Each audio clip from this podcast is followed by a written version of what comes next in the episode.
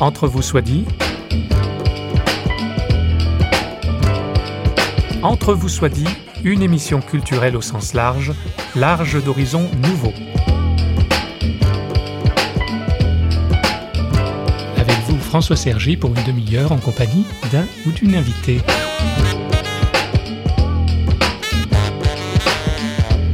Bonjour, nous vous proposons une émission sur le double thème de la fraternité et des migrants.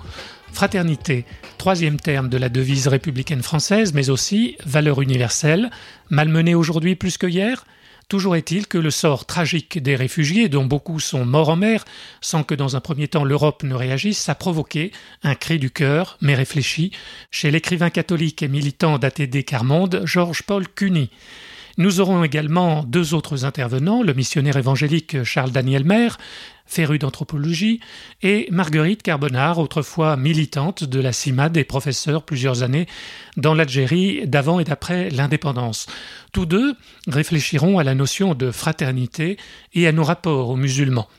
La première question est donc posée à Georges-Paul Cuny. Pourquoi avoir écrit 100 millions de Français les réfugiés et nous aux éditions Salvator. Comparaison est faite avec la période de la Deuxième Guerre mondiale.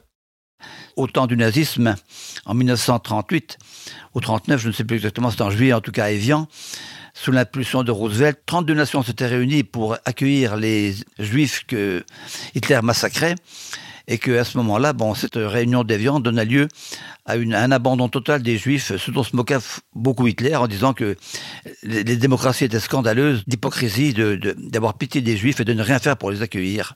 Voilà. J'étais scandalisé du silence de l'Europe à ce moment-là qui s'est repris d'ailleurs un peu plus tard grâce à Madame Merkel, lorsqu'effectivement elle a commencé à comprendre qu'il fallait accueillir elle. Scandalisé, par le silence décennal de l'Europe qui enfin tenta de réagir au drame à répétition des naufrages de réfugiés au printemps 2015, quand 800 d'entre eux sont morts en Méditerranée. La pire hécatombe jamais vue en Méditerranée, titrait-on alors. Georges Paul Cuny s'est documenté avant d'écrire son ouvrage et propose d'intégrer sur 25 ans 25 millions d'immigrés. Est-ce pure provocation? C'est pas une provocation. Bon, il est évident que, ça a une part d'utopie, ça va de soi. Mais néanmoins, si vous voulez, c'est quelque chose d'absolument réaliste, en ce sens que nous sommes tout à fait capables sur notre sol d'être 100 millions de personnes, et que cela fait sur 25 ou 30 ans, c'est une chose tout à fait raisonnable et possible, oui. Alors pourquoi est-ce que les Français, la France, vous l'écrivez, une patrie des droits de l'homme, a-t-elle tant de peine à, à accueillir les réfugiés? Pourquoi a-t-on peur? Ben, nous avons peur parce que je crois que nous sommes manipulés par les médias et par les politiques et par un certain nombre de penseurs qui effectivement nous persuadent que nous risquons de perdre notre identité, que nous risquons de perdre notre culture, que nous risquons de perdre notre civilisation. L'événement est difficile, c'est incontestable, on est face à un événement énorme. Mais il faut quand même reconnaître que dans l'histoire, les événements sont toujours proposés à l'homme pour qu'il se surpasse. L'homme est fait pour se grandir et non pas pour euh, céder à l'événement. Lorsqu'en 1940, il y a eu la défaite française, l'événement a révélé Pétain et De Gaulle, chacun dans leur genre. C'était le même événement. C'est un défi à relever, en fait. Et voilà, c'est un défi à relever, auquel d'ailleurs nous sommes, nous avons déjà été confrontés et que nous avons souvent maîtrisé. C'est relativement récent que la France soit une terre d'émigration. Euh, ça date en, gros à peu près du milieu du 19e siècle seulement. En gros, de, Clovis à, au milieu du 19e siècle, il n'y a pas eu grand-chose comme immigration. Mais ensuite, on en a eu pas mal et on s'est toujours très bien débrouillé de cette immigration. Mais toujours en mettant des freins, bien sûr. Déjà à l'époque, lorsque les Polonais sont venus, les chrétiens français trouvaient que les chrétiens polonais ne ressemblaient pas. Et donc déjà, faut poser une difficulté en, termes d'acceptation de religion. Bon, au moment de la crise des boat people en 1975, la France s'est comportée de façon exemplaire et on a accueilli près de 200 000. Dans l'enthousiasme à l'époque, dans l'enthousiasme. Hein. Aujourd'hui, au contraire, on, sent une frilosité, on sent une, une peur. Est-ce que c'est la crise économique aussi Oui, c'est la crise économique, mais... Est-ce qu'il y a d'autres raisons aussi? Parce que quand vous parlez d'identité, est-ce qu'aujourd'hui, on a une identité moins, moins fondée qu'autrefois? Ben, Il y a un historien qui a dit, lorsqu'une société se délite ou meurt, c'est toujours parce qu'elle a commencé par se, suicider elle-même. Elle ne tombe pas sous les coups d'autrui, c'est pas vrai. On dit, la religion musulmane peut nous menacer, mais en quoi elle menace la religion chrétienne En quoi? Qu'est-ce qui empêche les chrétiens de pratiquer? Qu'est-ce qui les empêche de se montrer chrétiens non seulement dans leurs pensées, leurs intentions, leurs croyances, mais aussi dans leurs actes? Absolument personne. C'est pas les musulmans qui nous empêchent d'être chrétiens.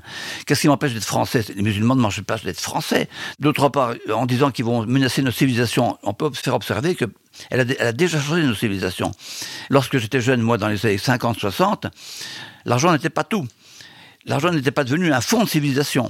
Or aujourd'hui, je suis désolé, l'argent est devenu le fond de notre civilisation occidentale. Bon, alors dire qu'on n'a pas euh, changé de civilisation, c'est faux. On est déjà dans un changement de civilisation. Et je ne suis pas sûr que l'apport des musulmans en sens, avec la, croyance qu'ils ont et la foi, ne puisse pas réveiller une, spiritualité qui nous permette de redevenir un peu maître de l'argent. Voyez-vous? Donc finalement, c'est une opportunité positive. Je pense ça, pourrait être une opportunité, oui. Les, choses, elles, sont, elles nous révèlent.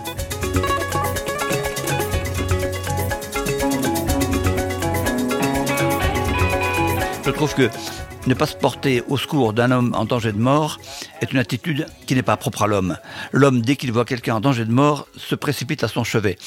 Sinon, on n'aurait pas de service d'urgence, pas de SAMU. C'est le récit du bon samaritain. Ah mais oui, absolument, mais on, l'accomplit en, collectivité. Nos services d'urgence, c'est ça. Le SAMU, c'est ça. Nos ambulances, c'est ça. Nos hôpitaux, c'est ça. Hmm. Le salut de quelqu'un d'autre est inscrit dans l'être humain. On ne se sauve pas tout seul. Non, on ne se sauve pas tout seul. On ne se sauve qu'en sauvant quelqu'un d'autre. Hmm. Et d'ailleurs, euh, euh, le Christ lui-même nous l'a appris. Suis-je le gardien de mon frère? Absolument, on est le gardien de son frère. Oui, oui, oui. Alors je voudrais dire quand même qu'effectivement, on a bien conscience que entre l'idéal, entre ce que nous devrions faire et ce que nous pouvons faire, il y a un abîme. On est bien d'accord là-dessus. Mais que malheureusement, on est en général plus bas parce que la vie érode l'idéal. C'est bien normal ça. Mais même érodé, les ballons des Vosges sont tout de même plus hauts que la plaine. Donc, euh, ce que je crois, c'est que le fait de ne pas pouvoir ne doit absolument pas entraver chez nous la conscience de ce que nous devons faire. Mhm. Voilà. En quoi la situation est-elle spirituellement décisive? Georges-Paul Cuny. changement spirituel parce que c'est surtout un changement de regard. Il faut changer son regard sur la question et à partir de là, on pense à autrement. La peur est inutile, elle est paralysante. Non, la, peur est inutile. Par contre, la conscience doit être vigilante parce qu'il peut y avoir effectivement des abus, des choses comme ça. Bon, ça ne peut pas se faire sans âpreté, il faut bien se le dire. Vigilance, parce que parmi ces réfugiés, il y a des réfugiés politiques, des réfugiés qui sont menacés euh, dans leur intégrité, dans leur foi aussi, mais il y a beaucoup de réfugiés économiques aussi. Quand ah oui, mais réfugiés économiques, oui, oui. Mais dans les réfugiés économiques, c'est à quel moment est-ce qu'on a un migrant? Oui, alors c'est difficile hein, de faire le difficile à dire, oui. Hein. mais alors il faut les accueillir aussi, ah ben, les migrants économiques. Ah ben, non, mais le migrant économique, il faut devenir nous meurt de faim, oui. Parce qu'il y, a un migrant économique qui vient pour avoir un meilleur statut de vie. Là, non, celui-là, il peut rester chez lui éventuellement. Bon, mais le migrant économique qui vient comme d'Érythrée ou je sais pas où, que ma fille connaît bien parce qu'elle appartient au programme alimentaire mondial, je peux vous dire qu'elle connaît des migrants économiques. S'ils ne sortent pas chez eux, ils meurent de faim. Et nous qui connaissons la crise du logement, une crise du chômage, on peut quand même. On peut quand même. Donc on voit bien que le problème, il est politique. Il est politique, oui. Il est spirituel. Il est difficile. Il est politique, il est spirituel, il est spirituel. Oui, il est spirituel parce qu'accueillir, forcément, c'est s'ouvrir. Mhm. C'est gênant. C'est gênant d'accueillir, il faut, faut, bien le dire. Mais c'est un génie, c'est la puissance transformatrice. Accueillir, ça nous transforme. Alors on peut ne pas vouloir se transformer, mais à ce moment, on se sclérose et c'est la mort. C'est tout. On n'a pas le choix. Hein. C'est ou bien on vit ou bien on meurt. Hein. Alors, qu'est-ce qu'on choisit? Qu'est-ce qu'on choisit, monsieur Sergi? Qu'est-ce qu'on choisit? Nous laissons la question ouverte aux auditeurs. oui, ils se diront comme ils voudront. Hein, à, chacun, de répondre, hein, c'est ça. Je ne dis pas que j'ai raison en tout, mais toujours, on a toujours tort de fermer une porte. Toujours tort. Il a, le, pape a raison. Pas de mur, pas de porte fermée, mais des ponts. D'abord des ponts, et puis après on voit comment on se débrouille sur le pont. La difficulté, c'est que pour changer les hommes, il y a deux façons. On les change du dedans ou du dehors. Je vais faire la loi, les hommes seront justes. Mais si vous appliquez une loi juste, avec des hommes dont le dedans n'est pas propre, n'est pas prêt pour la justice, la loi s'en tourne et ça ne sert à rien. On change les hommes à la fois du dedans par les lois, du dehors par les lois et du dedans par la conscience. Il faut les deux. Il faut les deux. Je rappelle donc le titre, Georges Paul Cuny, 100 millions de Français, les réfugiés et nous, aux éditions Salvatore. Voilà. Merci, monsieur. Merci beaucoup. Merci beaucoup, monsieur. Ils leur ont dit, ils y ont cru, que c'est à Paris qu'ils sont bienvenus, prix du voyage, prêteur sur gage, prix du voyage, prêteur sur gage. Six l'arrière, quatre à l'avant, le manque d'air, l'air en vivant à la frontière. Ils prennent dix ans, à la frontière, ils prennent dix ans trésor. Leur envie d'espérance et sur leur transistor. Ils reçoivent la France. Ils ont pour seul bagage leur année de naissance. Dans leur poche un message. Tu verras en France.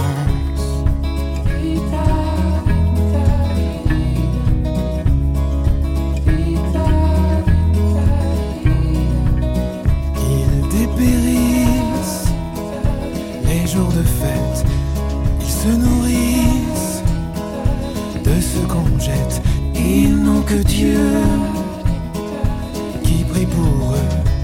Ils n'ont que Dieu qui prie pour eux. Ils ont menti sur leur avenir. Ils sont partis pour devenir. Mais c'est ici qu'on les oublie. Mais c'est ici qu'on les oublie. Leur îlot trésor? Pas d'irénisme, ni de naïveté, mais des valeurs de fraternité portées avec humilité, car on est toujours en deçà de ce qu'il faudrait faire. On l'est d'autant plus que les attentats de l'année 2015 en France ont sans doute rafraîchi des cœurs fraternels et suscité des questions quant à la place de l'islam ou des musulmans en régime laïque. Aussi bien pour Charles Daniel Maire que pour Marguerite Carbonard, à qui nous donnons maintenant la parole, les amalgames sont à éviter. Cela dit, rien n'est simple quand il s'agit d'identité menacée et du vivre ensemble. Charles Daniel Maire. Évidemment qu'il faut faire attention de ne pas confondre euh, ces attentats et tous ces efforts djihadistes avec euh, l'islam en général. Ça n'a pas grand-chose à voir. Ce sont des, réactions qui sont données par des espèces de désespérados qui se réclament de l'islam parce qu'il faut se légitimer, mais qui n'ont rien à voir avec euh, la religion en tant que telle. Ce qu'il y a de terrible, c'est que cela met une grande méfiance une grande peur, une peur qui existe déjà trop dans les relations entre des personnes de cultures différentes. Marguerite Carbonard, euh, vous avez vécu en Algérie, vous avez côtoyé de nombreuses personnes musulmanes. Est-ce que vraiment la religion n'est pas source de, de violence parfois? C'est vrai que, par exemple, euh, au moment du ramadan, il fallait faire très attention de ne pas manger devant les autres dehors. Hein. Euh, sinon, on pouvait se faire cracher dessus. Mais sinon, à part ça, franchement, euh, je trouve qu'il y a eu de très bonnes relations avec les amis musulmans. Donc la religion ne pose pas problème pour la fraternité. On vous savait ben chrétienne, protestante Non, sauf peut-être au Sénégal, l'année avant notre départ. J'ai été très choquée parce qu'un de mes collègues de français, avec lequel j'avais de bonnes relations, un jour me dit, en salle des professeurs, Madame Carbonard, je ne vous serre plus la main. Et ça, c'est très, très vexant parce que bon, j'étais femme, voilà, et il voulait plus euh, avoir euh, une relation euh, impure. C'est quand même une, une violence, Charles oui, Daniel La, la, la chose m'est arrivée récemment. J'étais en Côte d'Ivoire au mois de janvier, et pour la première fois, j'ai rencontré de très près, chez des amis libanais, une femme voilée. Très poliment, je lui ai tendu la main. Et elle m'a dit Ah, je ne serre pas la main d'un homme. Donc j'ai compris qu'effectivement j'avais commis un impair. Ça a été pour moi l'occasion de me faire expliquer un certain nombre de choses. Donc je crois qu'il faut faire très attention euh, de respecter justement des choses qu'on ne comprend pas toujours. Cette histoire de ne pas toucher un homme ou une femme, ça nous paraît très étrange. Mais euh, ça fait partie d'une culture et ça fait partie d'une identité. Et lorsqu'il y a des questions qui se posent, lorsqu'on doit se situer par rapport à, à d'autres cultures, l'identité tend à se rétrécir sur un certain nombre de points symboliques. Je pense que c'est une très vieille question. On raconte que lorsque Chateaubriand faisait ses voyages, quand il entrait dans une mosquée, il n'enlevait pas ses chaussures parce que, disait-il, dans ma culture, on n'enlève pas ses chaussures. Dès le départ, les Occidentaux en général et les Français en particulier se sont signalés par un non-respect de la culture. Et ça, c'est quelque chose que nous avons à apprendre, parce que si l'on ne respecte pas même des choses qu'on ne comprend pas, alors la relation est tout simplement impossible. N'est-il pas paradoxal où des terres d'islam où le touriste ou l'étranger ont pu souvent être au bénéfice d'une hospitalité remarquable, soit en même temps pourvoyeuse de djihadistes? Charles Daniel Maire répond en connaisseur. Euh, ces populations, je ne peux pas parler d'autres que celles de l'Afrique euh, subsaharienne, je pense en particulier au nord du Nigeria, au Mali, etc., ce sont des populations qui ont été laissées pour compte la plupart du temps des gens qui se sont coupés aussi, notamment des enfants qu'on ne voulait pas envoyer dans les écoles occidentales parce qu'on avait peur que ces écoles les corrompent, et des populations qui ont vécu un peu en marge. Et alors petit à petit, ils ont été récupérés par des idéologues qui leur ont fait croire que on pouvait créer une nouvelle société en détruisant l'autre société. Mais ceci n'est pas propre à l'islam. On retrouve ça un peu partout. On a trouvé en Asie, n'est-ce pas? On se souvient de ce qui s'est passé dans les années 70 à Phnom Penh. On se souvient de ce qui s'est passé aussi, euh, il n'y a pas si longtemps que ça, dans les Balkans et ailleurs, où on retrouve des, des, groupes, des gens, quelquefois des dirigeants justement, qui sont animés par cette haine et qui en viennent à, massacrer à tour de bras. Il n'y a pas quelque chose de nouveau. Ce qui est peut-être nouveau, c'est que cela vienne de régions qui ne faisaient pas parler d'elles du tout. Et alors tout d'un coup, Boko Haram fait parler du nord du Nigeria. Mais en réalité, c'est une logique qui, existe partout. On a vu ça avec le sentier lumineux en, Amérique latine. Enfin, on peut trouver des milliers d'exemples. Donc il n'y a pas là une particularité qu'il faudrait imputer à l'islam. Question maintenant à Marguerite Carbonard. Qu'est-ce qui permet la fraternité dans une société laïque? Bon, je suis professeur, c'est peut-être pour ça que je vais commencer par là. Il me semble que si on apprend aux jeunes euh, ce qu'est une religion, je crois qu'ils la respecteront davantage. Et puis montrer que aussi une religion peut évoluer. Par exemple, les amis musulmans ne restent pas coincés sur euh, des, hadiths ou, qui datent déjà de tant d'années. Moi, j'ai vu en Algérie un changement. Par exemple, quand nous sommes arrivés en 61 avec mon mari, il ne voulait pas qu'on se donne le bras ou la main parce qu'il avait peur qu'on choque les gens. Eh bien, maintenant, je suis retournée en Algérie l'année dernière mais les, les, les, jeunes, les couples se donnent la main, donc il y a une évolution. Et puis je pense en, en France, dans les banlieues, il n'y a peut-être pas eu cette évolution parce qu'il y a une espèce de repli identitaire. Alors on fait des choses qui ne se font plus en Algérie. Je, je l'explique comme ça. Oui, je crois que ce que Madame Carbonardi est très important, c'est que lorsqu'on est dans un pays étranger, il s'agit d'affirmer son identité. Et on affirme son identité d'autant plus fort qu'on se sent menacé. Et c'est le cas avec justement toutes ces femmes voilées. Elles affirment leur identité par là parce que elles aspirent à être reconnues comme des femmes musulmanes. Alors que si elles n'ont pas mis de voile, on va hésiter sur leur identité. Donc euh, c'est quelque chose qu'il faut comprendre. Nous-mêmes, nous, affirmons notre identité d'autres manières. Chacun a sa manière d'affirmer son identité. Et il nous faut simplement comprendre qu'il y a d'autres manières et qu'il faut faire attention de ne pas être provocateur. Et pour moi, là, c'est un point important. Et nous ne nous rendons pas compte que souvent, en voulant donner des leçons aux autres, des leçons de laïcité, des leçons de république, des leçons de morale, eh bien, on est tout simplement provocateur.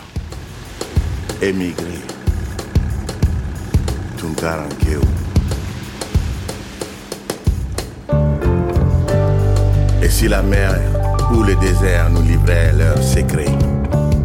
Sahara, Melia, Ceuta. Le monde devrait faire son mea culpa. Pour un besoin de survie ou de découverte, rêvant de lendemain meilleur, ils partent à l'aventure. Mais l'autre qui jadis les avait réduits à la colonisation et à l'esclavage leur signifie qu'ils ne seront jamais acceptés. Point de partage. Peut-on rêver d'union sacrée des enfants de la terre? Colosse impérial au pied d'argile cultive donc ces rapprochements des humains au lieu de cette société de consommation sous tutelle des G8, G20 et j'en passe l'écoute d'entre vous soit dit, une émission produite par Radio Réveil, nous abordons, sans l'épuiser loin de là, la question angoissante en Europe de l'accueil des réfugiés, et nous le faisons avec Georges-Paul Cuny, Marguerite Carbonard et Charles Daniel Maire, sous un regard délibérément, il est vrai, fait d'espérance et d'ouverture. La fraternité est une vieille histoire qui commence à l'aube de l'humanité, et la Bible traite de la question, entre autres avec le fameux récit des frères ennemis Caïn et Abel. Le missionnaire et anthropologue Charles Daniel Maire nous en donne une lecture actualisante.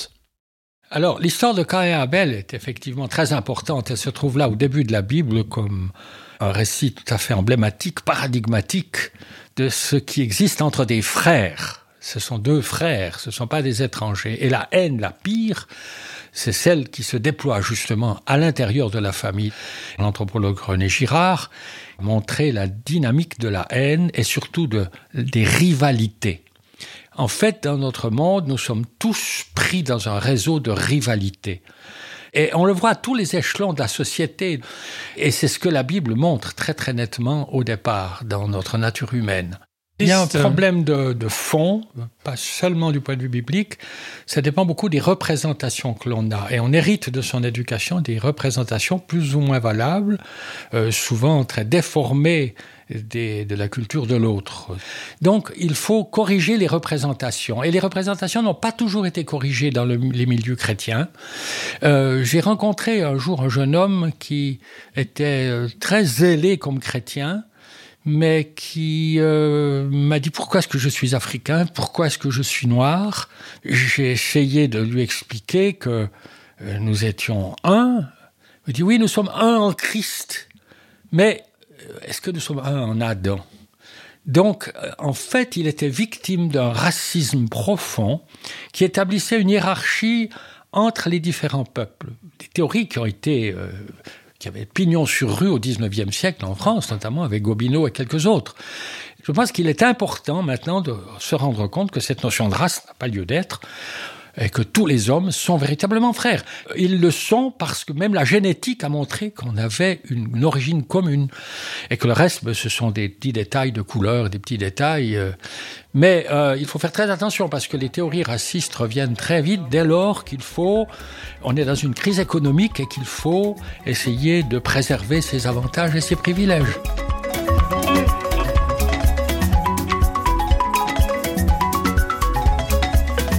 Le Christ a donné sa vie. Donc tous ceux qui se réclament de lui veulent l'avoir en fait comme un ancêtre commun. Il ne se présente pas comme un père, plutôt comme un frère, mais il y a tout un tas de textes justement dans le Nouveau Testament en particulier, mais déjà dans l'Ancien, qui montrent que l'origine dont nous avons à nous réclamer, c'est l'origine de ce peuple qui a été fondé par le Christ.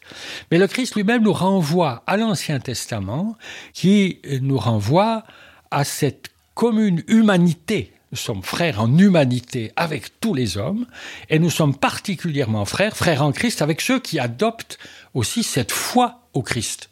Et c'est pourquoi je pense que Marguerite ne parlait pas des frères musulmans, mais des amis musulmans, parce qu'effectivement, avec les musulmans, nous ne sommes pas frères en Christ, puisqu'ils ne reconnaissent pas le Christ comme nous. Donc il y a là des nuances qu'il faut tout simplement reconnaître.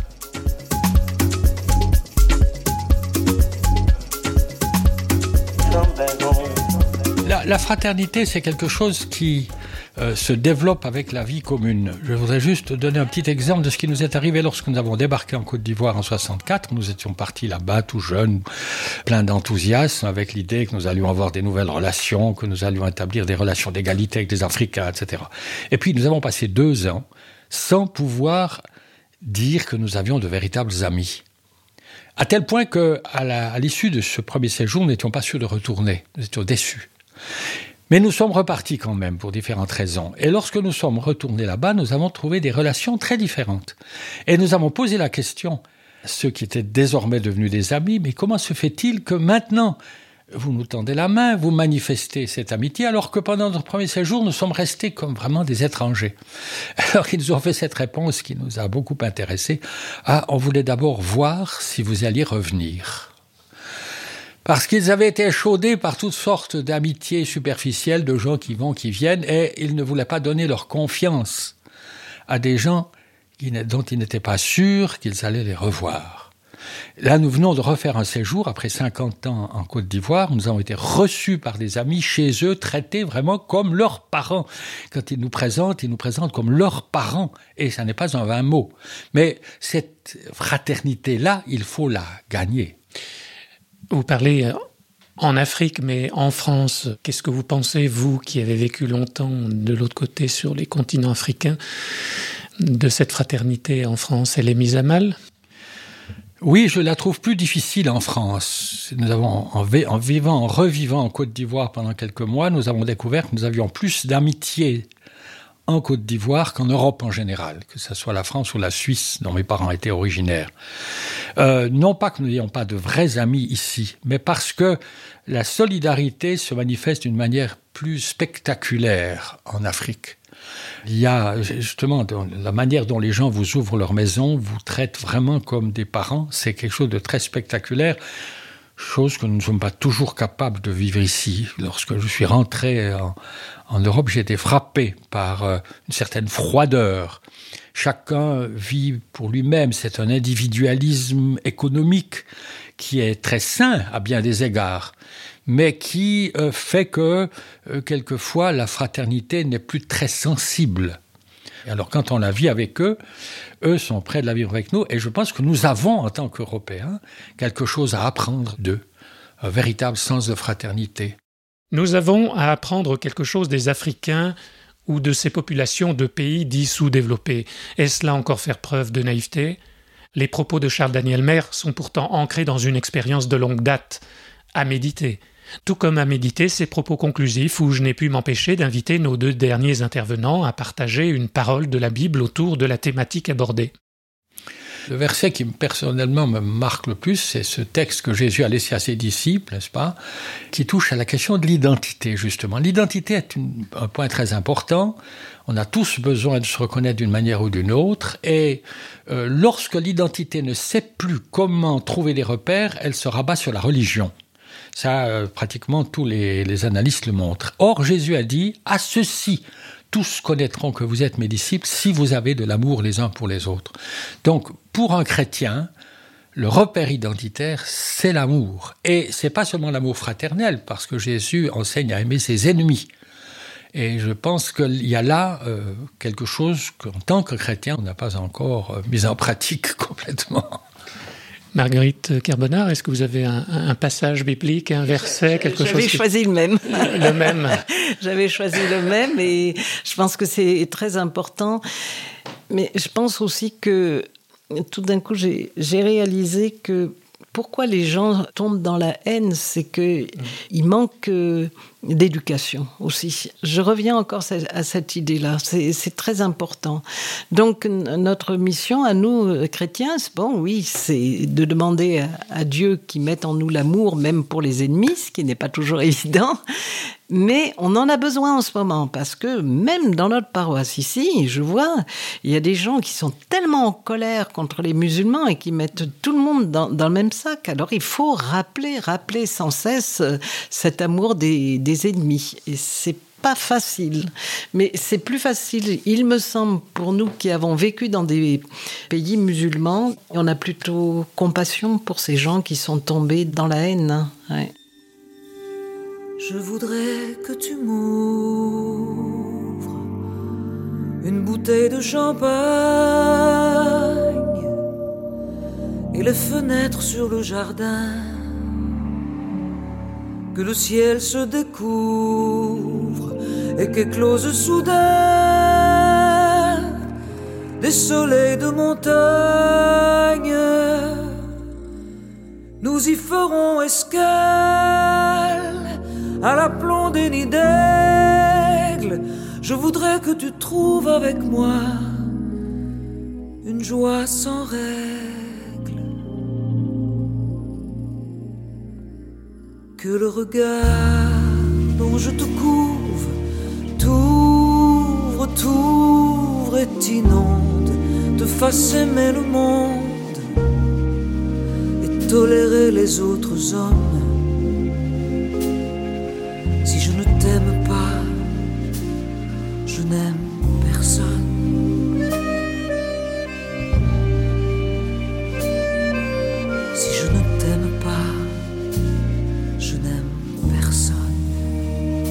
Nous sommes tous frères et sœurs en humanité, mais le plus souvent frères ennemis. D'où nos frontières et nos portes fermées. Aimer l'autre et l'accueillir ne va pas de soi, s'il n'est pas de la famille, s'il est étranger et d'une autre religion. Nos intervenants ont fait le pari d'une fraternité coûte que coûte, le pari de la foi. Merci de votre écoute, n'hésitez pas à réagir et toute l'équipe de Radio Réveil vous donne rendez-vous pour d'autres émissions sur son site parole.fm et sur les réseaux sociaux. À bientôt!